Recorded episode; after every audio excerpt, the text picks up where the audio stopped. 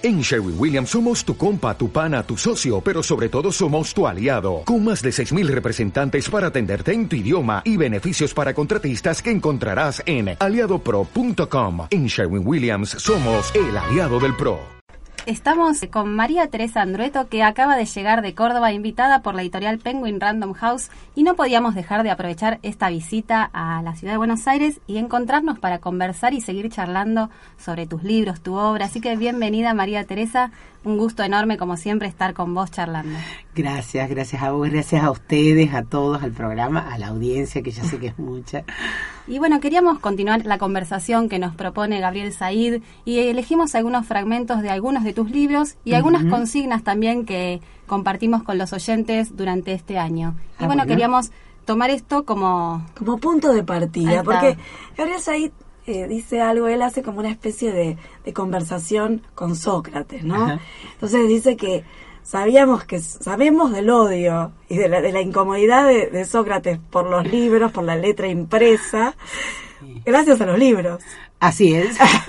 Entonces, eh, Gabriel Said, en, en su texto Los libros y la conversación, eh, termina dialogando con, con, como si dialogara Fedro con Sócrates, ¿no? Entonces dice, bueno, como dice, querido Fedro, ¿no? Le dice, bien sabemos que, que Sócrates, que dabas ma- maravillosos discursos, pero también sabemos que tal vez, gracias a eso, podemos descubrir la verdadera función de los libros, que es continuar la conversación por otros medios. Mm. Y es ahí donde a nosotros nos dan ganas de comenzar la conversación, esta nueva conversación, que es como una continuación también con vos, Tere, eh, a partir de algunos fragmentos de tus libros. ¿Cómo no? Así que elegimos eh, para arrancar eh, un fragmento de Veladuras. Ajá. Me llamo Rosa, como le digo, y mi hermana se llama Luisa. También mi abuela se llamó Rosa, Rosa Mamaní, y crió solita a mi padre, lo que se dice sola. ¿Qué mujeres de la vida real o de la ficción te conmovieron, te marcaron? Uh, ¿Cuántas? muchas. Y, y algunas eh, criando a sus hijos solas también. Muchas, muchas. Eh, siempre, la, la, la, la siempre he admirado un modo de fortaleza de las mujeres, que es una fortaleza eh, como eh, quizá distinta a la habitual en los varones, una fortaleza que tiene que ver con las emociones, con la posibilidad de sostener eh, eh, a un niño o a un anciano o a un enfermo o de sostenerse en la pobreza. Eh, he visto muchas de esas mujeres, sobre todo eh, en un ámbito muy popular, en sectores a veces con, con- de mujeres con pocos recursos, sectores en los que he transitado mucho y con los que tengo también hoy mucho contacto, ¿no? Entonces, y también en la familia he visto algunas. Pero, eh, bueno, las mujeres han influido mucho en mi vida, pasando por mi madre, eh, con que no, no, no tenía tanto esas características, sino otras más ligadas a, al relatar y demás, con una subjetividad muy, muy rica, y otras mujeres que sí, más, más, más ligadas a esa, a esa abuela eh, eh, fuerte y sola y tan pobre que aparece en veladuras, eh, referida por su nieta. Eh, de eso he visto tanto mis abuelas como abuela y tías abuelas de mis hijas por su parte ma- eh, paterna, u otras mujeres del, del pueblo en el que me crié, o vecinas del lugar donde vivo ahora. Eh, he visto muchas, sí. Y en este muchas aparecen otras mujeres en La niña, el corazón y la casa, me imagino. Y el Sí. fragmento que elegimos es, puede una dejarse ir por el pueblo, hoy que es domingo y es la última hora de la tarde, mientras empieza a caer cierta pena por la semana que se ha perdido y cierta prisa por resolver las cuestiones de la que vendrá, como revisar si están a punto los útiles para la escuela o si los guardapolvos de los chicos y la ropa de los grandes están en condiciones. Y acá te queríamos preguntar qué lugar ocupa la nostalgia en tu escritura, Mm. esa idea de entre lo que fue, lo que vendrá. Mm. Eh, eh, ocupa un lugar importante una cierta dosis de melancolía, que por un lado es una melancolía propia de los pueblos de llanura, de, eh, donde hay muchos descendientes de inmigrantes. Por otra parte hay como una especie de melancolía heredada, porque bueno, mi papá vino de Italia a la Argentina, mi mis abuelos maternos también vinieron, mucha gente en mi pueblo y en el pueblo de mis abuelos eh, eh, pertenecía como a esa zona de, mm, social, digamos, descendientes de inmigrantes o inmigrantes ellos mismos. Entonces hay algo mm, de esa melancolía que atraviesa esas vidas y, me dio esa cosa un poco heredada. Pero después he visto, por ejemplo, em, Doris Lessing dice en algunos de sus textos que em, es difícil escribir sin una cuota de melancolía. Entonces, hay algo de eso que impulsa la escritura. Yo, yo vengo ahora de una escuela y, y, un niñito me preguntó algo que me pareció muy interesante, porque yo les había dicho que me había criado en un pueblo, que en ese momento era un pueblo pequeño, ahora es, es una, una ciudad chica. Este, y él me dijo, ¿y cómo es que leías tanto en un pueblo tan chiquito? Entonces le digo, justamente por eso, cuando uno está en un lugar chico, los libros hacen que la cabeza se vuelva grande. y entonces él me dice la imaginación. Así es. Así es. Encontró las palabras. Sí. Quería hacerte una, una, una pregunta acá fuera de programa que tiene que ver con esto de estas mujeres y este esta recopilación también, ¿no? Que vos mm. eh, llevas a cabo y cómo vas rejuntando, buscando esas voces, eh, voces, voces, ¿no? Voces de mujeres. Entonces, ¿cómo, ¿cómo surgió esta idea de, de dónde, cómo, cómo es que se arma esta trama? De mujeres. Sí. Mira, eh, eh, no sé, creo que se va armando por esa em, ese conocimiento mío de muchas mujeres, esa fascinación y ese descubrimiento de ciertas fortalezas eh, en las mujeres que una fortaleza que tiene que ver con el sostén del otro, ¿no? Con el sostén a otro. A veces en desmedro, que tiene su costado como complicado, porque a veces es en desmedro de la propia realización.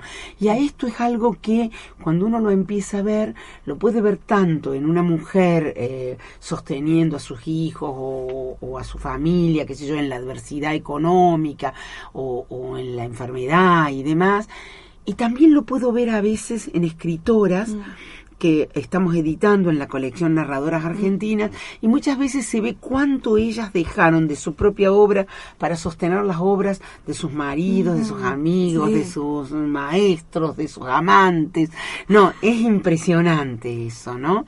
Entonces, em, eso me, me, me, llama mucho la atención en la vida y supongo que eso hace que también lleguen. Pero bueno, hay muchas cosas de mi escritura que también han tenido que ver con mujeres, porque cuando yo escribí mi primera novela, Tama, una buena parte de esa escritura la hice en un lugar del norte, donde unas mujeres más grandes, de, una generación anterior a la mía, mujeres a las que después les dediqué los manchados, eh, me cuidaban mientras yo estaba reponiéndome de una enfermedad. Ah.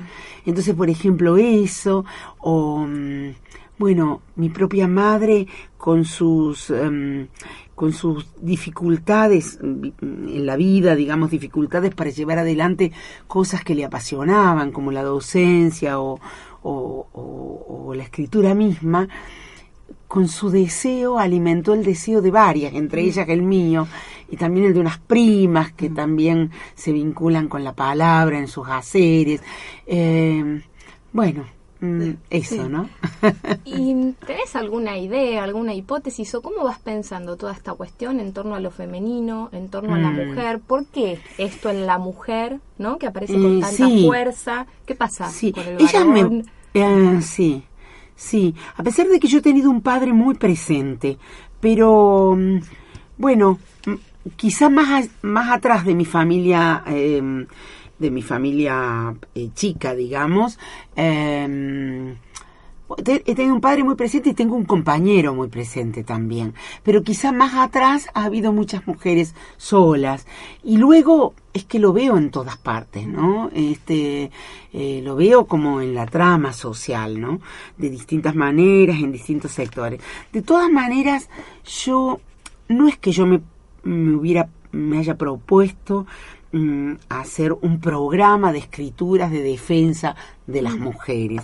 Que, eh, eh, eh, digamos, lo que está al comienzo de cada proyecto, mm, las más de las veces, lo que más pienso tiene que ver con las formas.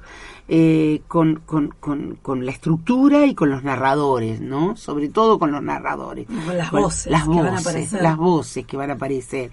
Por ejemplo, en Los Manchados, que es mi última novela, bueno, aparece, o sea, yo lo que sabía de arranque es que la quería poner a Julieta, que es el personaje de lengua madre, este, la quería poner a escuchar qué le decían acerca de su padre. Y entonces apareció la voz de una mujer vieja, que es emérita, que es la- el primer monólogo que apareció, apareció una frase, y fui tras esa voz eh, eh, pensando que ella tal vez podía contarle todo. Como que es la que cuenta. Es la que cuenta, las mujeres que cuentan. Pero mm, después, eh, digamos, porque bueno, la escritura a veces, los proyectos que, que, que uno lleva adelante son como un poco un fracaso de otros que pensó. Entonces yo, yo imaginaba que Podía contarle todo a Julieta. Y no. Eh, en algún momento me di cuenta que su, su, su discurso, su monólogo se agotaba y entonces apareció la idea coral de varias varias que le cuenten. También hay hombres, pero hay una preponderancia de mujeres. Bueno, porque en mi vida también han sido las mujeres las que me han contado, ¿no? también claro. eso. Claro. Bueno, y ahora hablamos de los hombres. ¿Cómo no? Ay, sí. Estéfano surge Sí. de, de un relato que te inspira el viaje de tu padre a Sí. Argentina. Sí. Y lo que queríamos preguntarte es qué poemas, canciones o imágenes te recuerdan a vos, a tu ciudad o a algunas otras ciudades. Ah, bien. Eh, igual quiero decir, siempre lo estoy aclarando, que Estefano no es la biografía de No, mi padre, no, ¿no? no, fue- No, porque a veces sí, a veces no, aparece esto, hay muchos rasgos de, de él o de mis abuelos o de vecinos y demás, de la inmigración, digamos, pero eh, digamos es, es una ficción. Sí, sí, sí. También la Eh, necesidad de que la sí. ficción sea la realidad. Sí, uno tiene eso, ¿no? Aparece todo el tiempo. Igual es interesante a veces la pregunta, porque yo trabajo una ficción que a- eh, por momentos, sobre todo en Lengua Madre y en Estéfano, simula eh, lo autobiográfico, ¿no? O digamos... ah, em, La mujer en cuestión. Claro, en el borde, como para que el lector, eh, digamos, el lector eh, eh, aparece una zona como de borrada, de confusión, llamémosle, que me parece a mí interesante también. Eh, ¿Qué canciones me recuerdan? Poemas. A ver, a mi pueblo Ah, o a el los- pueblo. Claro. Y bueno, yo sí pienso, pienso mucho en, mi papá tocaba el banjo. eh, así en las reuniones familiares y demás. Entonces hay algunas canciones y, y canzonetas italianas, eh, algunas muy populares, algunas más conocidas, digamos, mm, como porque han sido cantadas por grandes cantantes y otras más del orden de lo popular, este, mm, que, bueno que mi papá cantaba, pero también hacía mm, eh, foxtrots y algunas habaneras, por ejemplo, esa cuando salí de La Habana, válgame Dios, esa, esa por ejemplo está muy ligada a, lo, a, a su, a su imagen de él cantando, ¿no? Y tocando, sobre todo tocando el banjo. Eh, luego a mí me gusta mucho pero porque me gustan muchos tipos de música eh, eh, instrumental, me gusta mucho el piano y, escuchar mm, eh, piano, este, pero eh, me, me conmueven tremendamente, y, y músicas de distintas épocas, pero me conmueven tremendamente ciertas voces como desgarradas, voces como sucias, digamos, eh, en el sentido de que mm, eh, eh, transmiten como algo de la, haciendo música popular, ¿no? Y pienso, pienso por ejemplo, sí, perdón, pienso por ejemplo en, en, em, en un músico mm, cubano que se llamó Bola de Nieve, Mm, que bueno, eh, cuando lo, lo escucho hacer Messi Juliano, algunas otras, e- esa voz de ese, ese músico que bueno, en realidad son, son grabaciones así muy, eh, que, está- que limpian antiguas grabaciones, ¿no? Pero él, eh, qué sé yo, Totó la Momposina, por ejemplo, me gustan mucho los tangos, las milongas, los tangos reos, ¿no?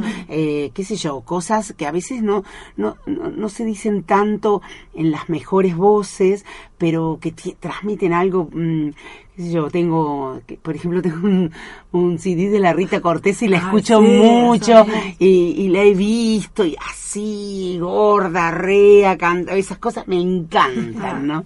Entonces, este, bueno. Sí, eso, cuando estoy, cuando pongo, como- cuando pongo esas músicas, mi marido dice estás muy de buen humor, porque Bueno, a mí me, me, me encanta escuchar esto porque son voces que tienen como e- que muestran tanto lo, lo, lo florecido como la herida. Exacto. No, hay algo- hay algo de Hay eso. algo- ¿Sabés qué? Esto que me decís es muy lindo, Dani, porque eh, a mí me parece que ahí hay algo de la esencia del arte, que es, eh, el arte siempre tiene una vinculación con el dolor de los pueblos. Mm. Y entonces hay algo de eso cuando uno escucha un blues o el jazz, o uno ve cómo nació el cajón Mm. peruano, cómo todo eso ha nacido como del dolor, de la adversidad, también la riqueza de las comidas. Después se sofistican y uno Mm, come en un totalmente. restaurante, un plato tal o cual, pero nacen de la necesidad de la gente, de cómo resolver con poco o con nada. Bueno, ahí, ahí nos viene algo maravilloso. Volvemos, volvemos a veladuras para seguir con esta conversación porque eh, a mí me, me parece interesante que, que hay un fragmento que dice me gustan estos menesteres Sí. porque se cubre lo que está debajo Sí. pero igual se ve. Sí. Es lo que pasa con lo que está velado. Se ve mejor cuando queda expuesto. Y ahí nos preguntábamos cuánto hay de velado en tus libros. Eso que Mm. no se lee pero está escrito. O eso que se lee Mm. aunque no esté escrito. Ay, qué hermoso. Bueno, eso es, me parece a mí que ahí da con una, eh, con la búsqueda central de la literatura, ¿no? Que es lo sesgado, lo velado. O sea, yo estoy siempre tratando de velar lo que digo y a la vez estoy siempre tratando de, de velar lo que está escondido eh, Ah. eh, en esa historia, ¿no? Que se vea y, pero que se vea de un modo lo suficientemente opaco como para que el otro pueda ver más cosas que las que están escritas. Esa sería como esa búsqueda, ¿no? Y, y- y es difícil y solamente es posible cuando eso está, esa búsqueda está tan bien velada para uno mismo, como si uno fuera ese lector, ¿no? Totalmente. Y hay algo ahí que me... me- ayer estaba charlando con, con- con un compañero de trabajo que decía, bueno, que los pueblos antiguos creían que, el- que la sabiduría estaba en la oscuridad y no en la luz. No, impresionante. Eh, Impresionante, claro, claro, y tienen razón porque cuando la cuando la luz es demasiada enseguece y uno no ve, ¿no? Incluso uno en la oscuridad termina viendo. Exacto, claro. a esa oscuridad. Y empieza, claro, y viendo esas siluetas, imagina también Mm. otras cosas, ¿no? Y, y le agrega a lo que no ve, ¿no? Em, creo que era Sartre que decía que la que la certeza era una, una metáfora de la ceguera. sí, sí. ¿no? Y entonces, bueno, un escritor trabaja con la incerteza y eso, eso es interesante. O sea, un escritor no está obligado a dar ninguna verdad. Está, digamos, su búsqueda, claro, es, es más, eh, es más ambigua, es mucho más incierta, es, eh, por eso, eh, la sabiduría de un escritor no es la sabiduría de un sabio, digamos, No. ni de una persona que conoce mucho. La sabiduría es poder ir tanteando en esa oscuridad, ¿no? Sí, sí. Sí. totalmente. Esto me remite un poco a lo que decías hace un ratito cuando decías algo de tu madre, ¿no? Como Sí. contagiando ese Sí, deseo de ese leer. deseo. En psicoanálisis pensamos que el deseo Sí. es siempre el deseo del otro, Exacto. ¿no? Y lo que se va Sí, sí, dando sí. es Yo eso. siempre pienso, yo siempre pienso que me que me apropié de su deseo y eso lo he pensado con enorme agradecimiento y a veces con un poco de culpa porque digo hoy es también un deseo que ella no pudo y que yo tomé Claro. y hice mío. Eh, eso. Bueno, pero es, es muy lindo escucharte, ¿no? En relación a esta idea de transmitir eso que Sí. no se tiene, Sí. ¿no? Algo de lo que se va pasando, Sí, no sabemos porque bien también cómo. está bueno esto que me decís, porque también pienso, pienso que una, a veces no alcanza una sola vida para realizar algo No. y hacen falta varias vidas, ¿no? Eh, sí, pienso, por ejemplo, tengo, mm, tengo un amigo que que bueno en su en sus convicciones ideológicas y en sus lecturas enormes hay cosas que no pudo hacer en su propia vida y de pronto el hijo eh, ha logrado ocupar unos lugares muy muy fuertes muy importantes y sé que están alimentados de esas lecturas de su padre En el 2008 escribiste sobre los valores y el valor se Sí. muerde en la cola. Sí. Y decías, pedirle a un escritor que tenga ideas sin fisuras es pretender Claro. llevarlo a lo políticamente con- Claro. correcto. Después de algunos años que, que fue este texto, esta idea que vos concebiste, ¿cómo lo seguís pensando? y lo sigo pensando exactamente así como porque un, un escritor tiene que ponerse en el lugar de la incomodidad, no en el lugar de la seguridad, ¿no?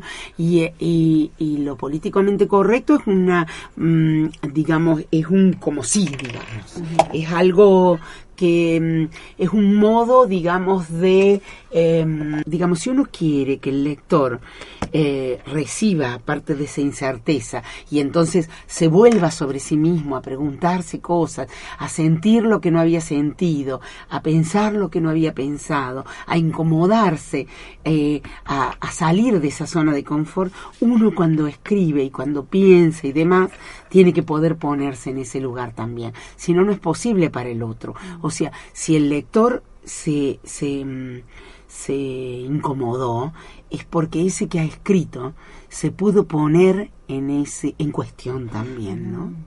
Sí. Sin eso no hace falta la literatura, me parece. Bueno, podríamos hacer otras cosas. Claro. sí, sí. Por suerte existe eso, entonces. Para seguir con, con un nuevo libro tan destacado, eh, la lectura Otra Revolución, eh, decís sobre una de tus primeras lecturas que un libro puede abrirnos la puerta hacia grandes obras Mm. y las puertas que se abren traen consecuencias. Sí, sí, ¿no? sí. Entonces nos preguntábamos, Mm.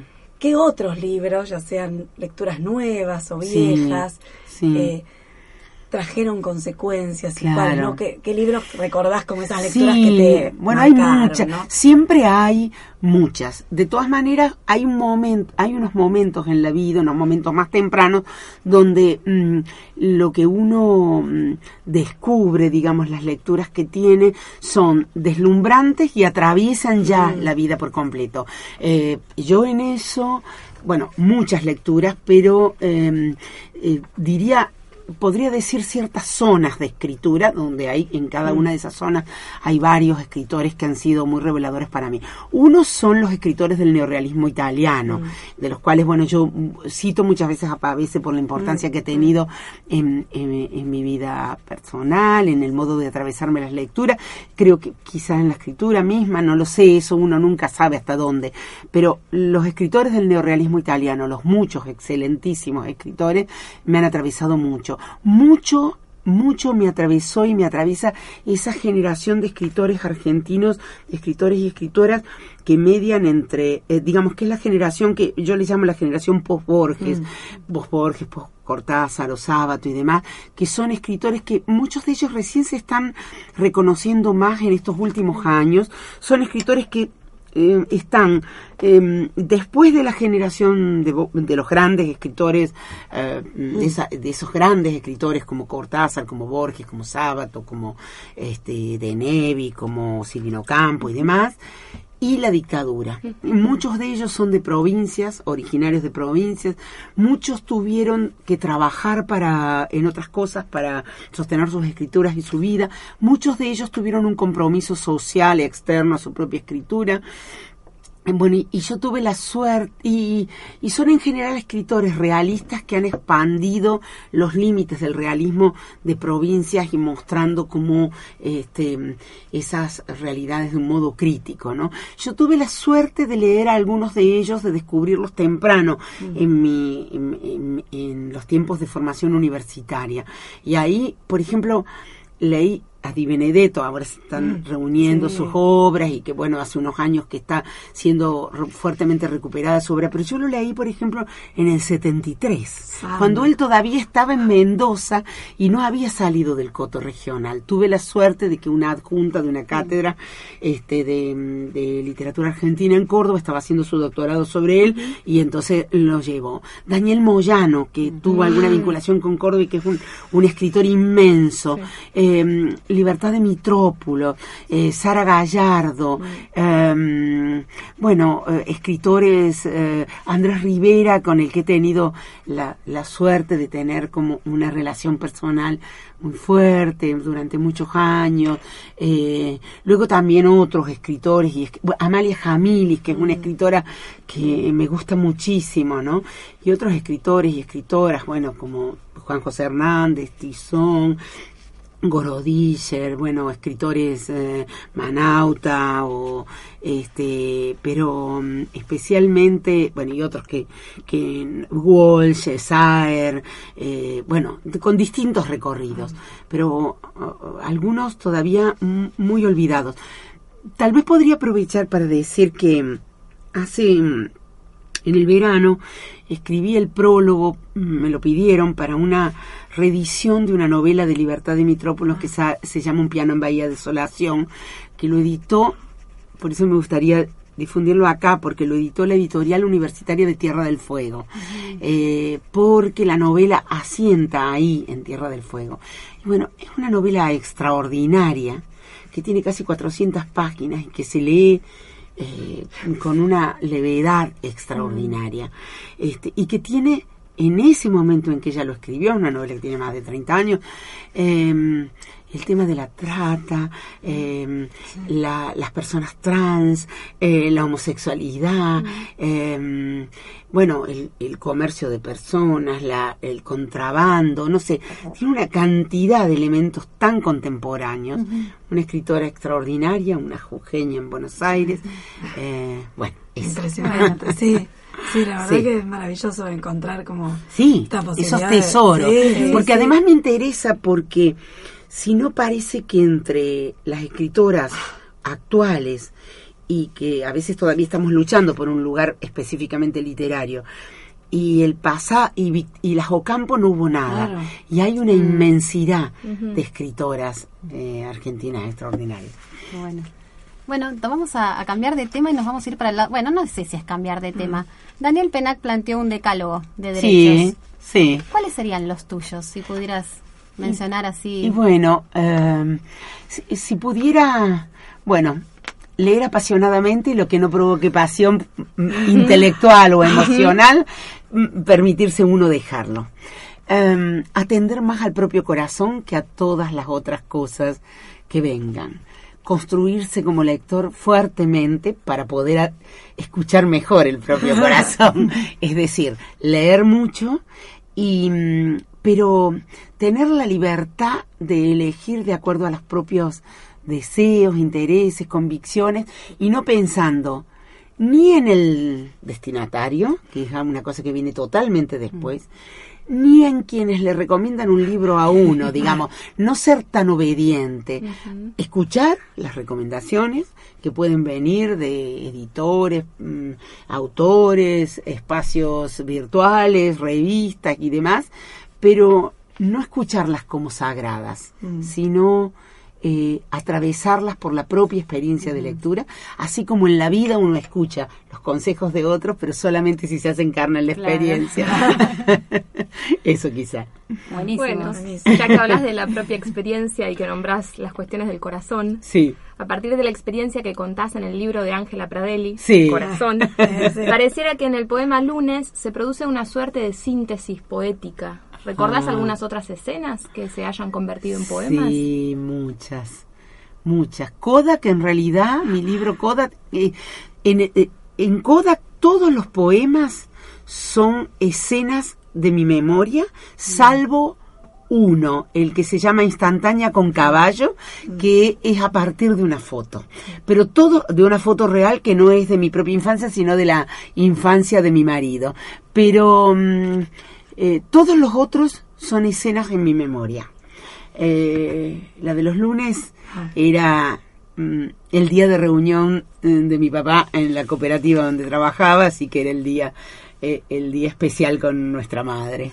Eh, pero sí, otros. Y en Sueño Americano también hay varias escenas, este, al- más de adolescencia algunas.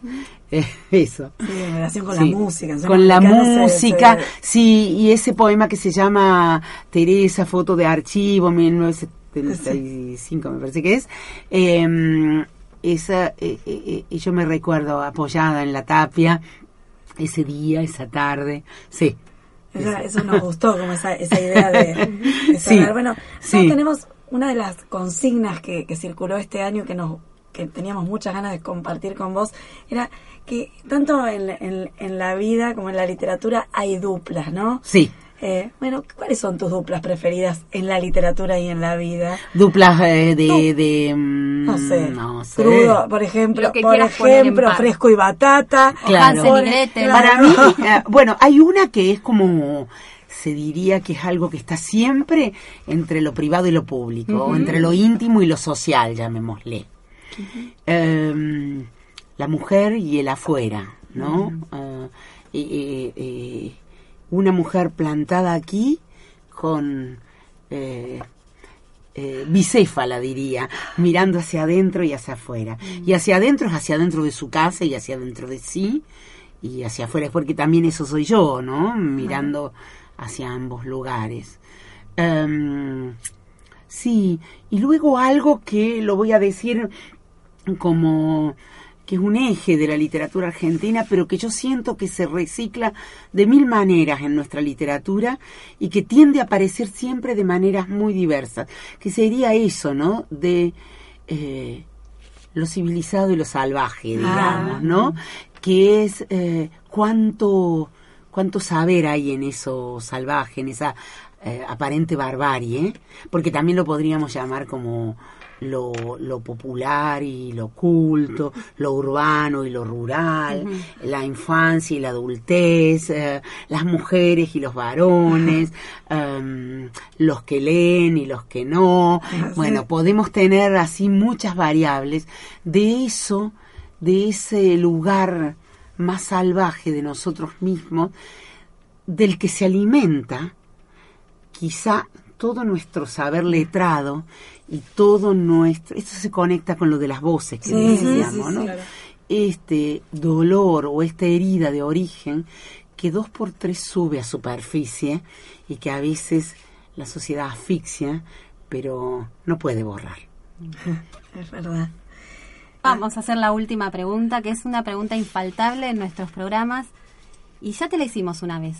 Y era. ¿Qué libro tenías en tu mesa de luz? En ese momento nos confesaste que no tenías mesa de luz. Ahí queremos saber dos Y ahí, cosas. claro, una es, ¿y si ya tenés mesa de luz o por qué lo tenés? Yo quiero saber eso. Bueno, Y- estoy en el hotel y tengo mesa de luz. Ah, entonces, ahora sí te podemos preguntar qué libros o que- qué lecturas te están acompañando. Está bien. Vos sabés que yo, que soy muy lectora, rara vez leo en la cama. Ah. Eh, vi- mm, Vieron que mucha gente lee en la cama. Así que, pero en este momento acabo de terminar el libro de entrevistas de mm, mm, Azaer, que, um, que, que coordinó, eh, que editó Mansalva y que coordinó Prieto. Eh, y dije que, bueno, así entre lecturas eh, en espera, Sí. que, que tengo muchas. Tengo una novela de Sandra Lorenzano, que la, la tengo en espera. Y leí La estirpe del silencio, que me encantó. Y bueno, que está editada por Ser Barral. Y tengo otra novela anterior de ella, que está en espera. Leí hace poquito, eh, eh, creo que lo había comentado, un libro de cuentos que me... Ay, yo leo, sí, sí, es que- el de Andrea Gestamovic, que se llama eh, No aceptes No caramelos de extraños, eh, un libro de poemas de Griselda García que se llama Ahora. Eh, bueno, siempre estoy leyendo muchas cosas muy diversas, pero porque siempre estoy con, me gusta mucho el ensayo, entonces siempre estoy con ensayo, con libros de poemas, con... Este, bueno, estuve leyendo también unos poemas, revisitando unos poemas de una poeta mm, chilena extraordinaria que se llama Elvira Hernández. Este, mm, bueno, qué sé yo. Eso. Un poco de todo. Igual nos vamos a permitir atravesar estas recomendaciones de ¿Cómo nuestra no? propia No experiencia. sé, caramelos extraños. No, No, me lo recomendó en sí. Córdoba. Sí. Y yo me fui con la Sí. valija, ¿Te del gustó? susurrador. Me encantó. No, es un libro Y tremendo. fui y le digo, y, y llego a la librería y le digo, necesito este, pero aparte encontré, o sea, eh, me compré ese y no puedo Y- evitar y otro. encontrar otros eh, puntos de, Eh, eh, se llama Portacultura. Portacultura. Sí, que para Eh, vamos a decir a los oyentes que es una editorial pequeña de Córdoba. En Córdoba hay muchas editoriales, más de 50. Y esta es una pequeña editorial que edita latinoamericanos que no están editados en Córdoba. En no- Argentina, sí, perdón. Y que busca, Busca, como rastrea, una- entonces hay bolivianos, peruanos, que no son los autores que más llegan por las editoriales grandes, son autores así que él ha buscado así muy... Y esta escritora yo no la conocía, una eh, Andrea Gestamovic, bueno, esto, Sí, ahora seguimos. sí, no, no, pero fue maravilloso porque encontré también Luz de Labio. Claro, no, y bueno, sobre poesía tiene- no, no, impresionante, no. de, también de portacultura. Sí, no, La tiene verdad que, cosas. Eh, eh, no, no, no, es muy, muy. Lo- eh, lo estoy leyendo sí, también, eh, sí, sí, va, sí, porque el ensayo uno lo lee, Con otras sí, cosas. claro, con otras cosas, mezclado con otras cosas.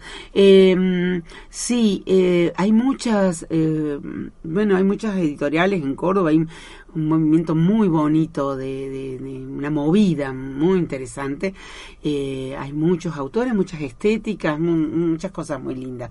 Y, y está lleno de editoriales pequeñas en, a lo largo del país, hay que rastrear ahí también, alternando las grandes con las pequeñas, uno puede tener un panorama, digamos, de lo que es la literatura en nuestro país, que yo diría que es una literatura muy... eh, este y un mundo mm, editorial muy rico, una literatura muy potente con muchas tradiciones, con muchas este mm, que no no no en todas partes se da tal fecundidad. Por eso también no es fácil eh, hacerse un lugar en la literatura argentina, porque hay muchas cosas. Hay muchos. En ese punto, para cerrar, está, está bueno esto que decís porque, y, y nos gustaría que nos digas algo sobre eso, lo que en este en estas búsquedas también uno se corre de lo que manda el mercado Claro, y la exacto, mesa, ¿no? exacto. O sea, para mí un buen lector, eh, yendo a los mandatos de pena, el mandato superior sería que un, un buen lector sea un- alguien curioso, que construye su camino de lectura porque va buscando a ver qué hay, dónde hay, y probando, digamos, probando los límites de su propia experiencia lectora, ¿no? Este, no al- otra vez, ¿no? En todo una cuota de riesgo, de arrojo, es siempre muy importante. Da un lector mejor, da un escritor mejor, da un editor mejor, da unas, eh, unas conductoras de programa. Arriesgarse. Arriesgarse. Arriesgarse y arriesgadas. Así bueno, es. María Teresa, un gusto como siempre No, charlar con vos. ustedes, hermosas. Y bueno, una alegría enorme y un beso especial a tu nieta. Muchas sí. gracias. Que tiene una mirada muy curiosa, así que espero que siga por ahí. Muchas gracias. Muchas a ustedes, a Muchas ustedes, sí.